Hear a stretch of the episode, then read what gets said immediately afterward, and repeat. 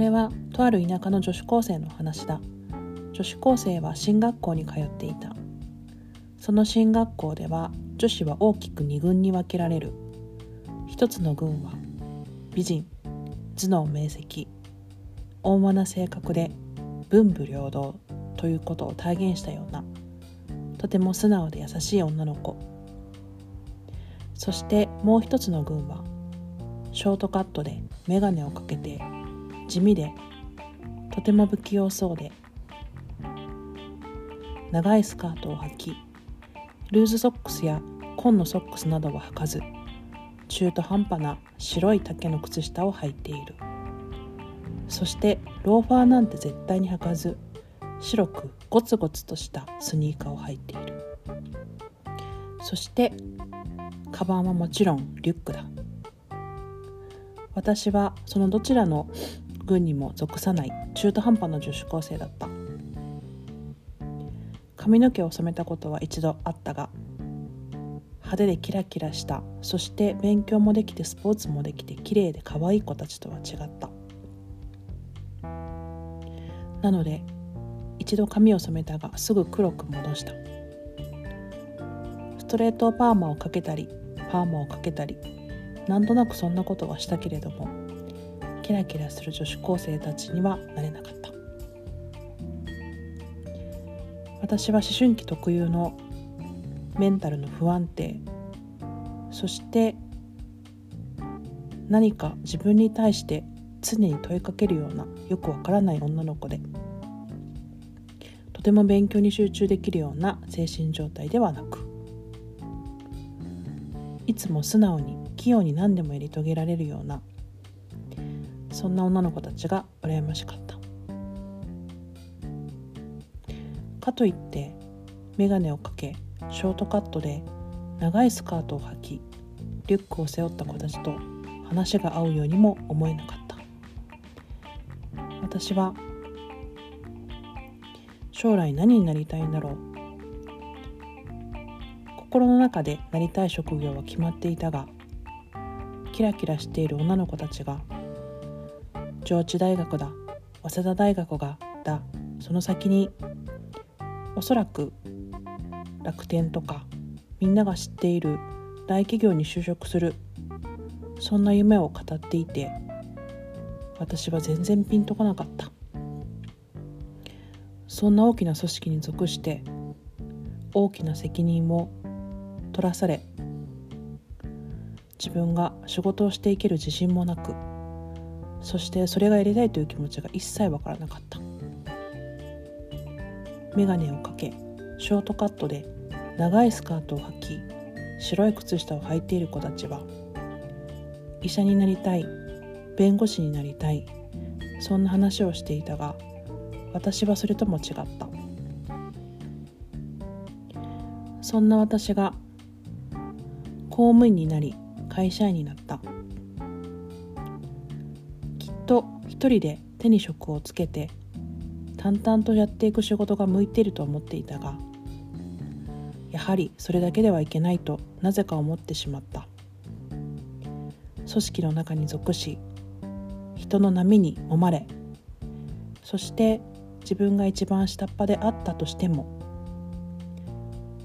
上司をしたい上司の指示に従い全体の中で仕事をしていくことを身につけなければならないと思った。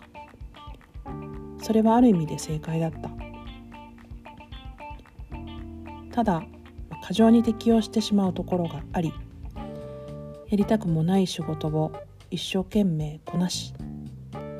もちろんやりたい仕事もできた。けれどもやりたくない仕事を任され重い責任を負わされ気づいたら3年後私よりもはるかに役職が高い人の仕事を受け継ぐことになっていた。その頃私は結婚をした。すぐに子供が欲しいと思っていたが子供を授かることはなく責任の重い仕事と慣れない家事そして夫との生活みるみるうちに心身に不調をきたした。就職したら鬱になる人が多いというのを聞いたがまさしくそうだと思った。それに加えて子供ができないという不安。私は子供ができたらいち早くこの環境を抜け出せると思い子供を授かることに執着し始めた。だが一向に子供ができることはなかった。不妊治療をするまでもないという病院の判断があり私は不妊治療をすることはなかったが長男の嫁として子供を授かれないということに対して私は自責の念を抱くようになった。それを払拭するかのように毎日仕事に没頭したがやはりやりたくない仕事そう思ってしまうと自分の居場所がどこにもないような気がしてそう思わずに仕事をすることにさらに没頭していった。そうこうしているうちに義理の両親との同居生活が始まった。私は仕事を辞めるという決断もできず子供ができないということを受け入れることもできずそしてなんとか長男の嫁として同居するという選択をしたがその生活はとても辛くシビアなものであった。なんとかその生活を調整しようと自分なりに動くものの義理の姉2人そして姪と甥4人、まあ、そういった人たちが夜9時過ぎまでいる生活にただただ耐える日々が続いた。その頃になると私は心身の不調と向き合い自分の心と向き合い自分の生活と向き合いだんだんと心身の不調はなくなりつつあったが子供を授かることはなくそしてだんだんとそれを受け入れるようになっていたそうするとだんだん正常な思考が戻り仕事を辞める決意をした。私は一旦空白を作ろうと思い仕事を辞める決断をしたがすぐに別の仕事のオファーが来て私はやはり一人になるのが怖くてその仕事のオファーを受け会社員となった。傍から見ればステップアップだったと思う。だが私は結局自分の心と向き合うことをあまりせずその仕事に没頭した。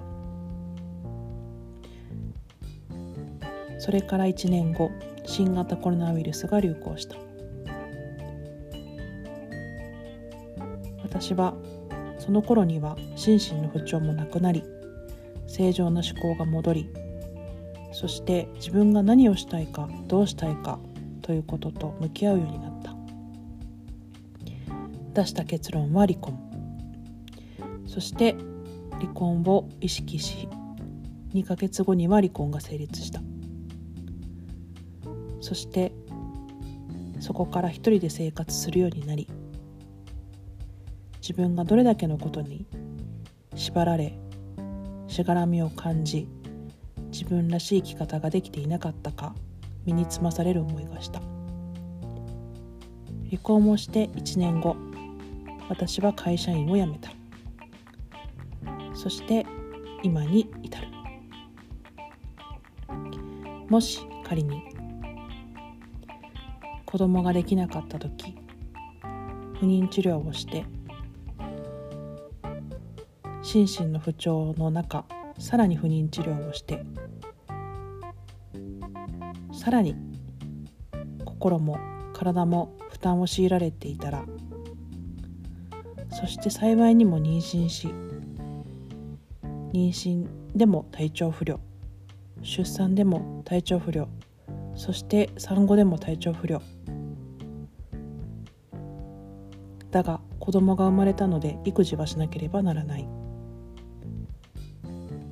供が育てにくい子供だった。でも育児は一生終わることはない。子供が生まれたので家を購入する。子供を産むのが遅かったので75歳までのローンを組んだ。私は一生仕事を辞めることができない。もしそうなっていたら私の人生はどうだっただろうか？果たして幸せだっただろうか？子供を授かることが幸せだと思い込んでいたがもしそうなっていたら私は果たして幸せだっただろうか？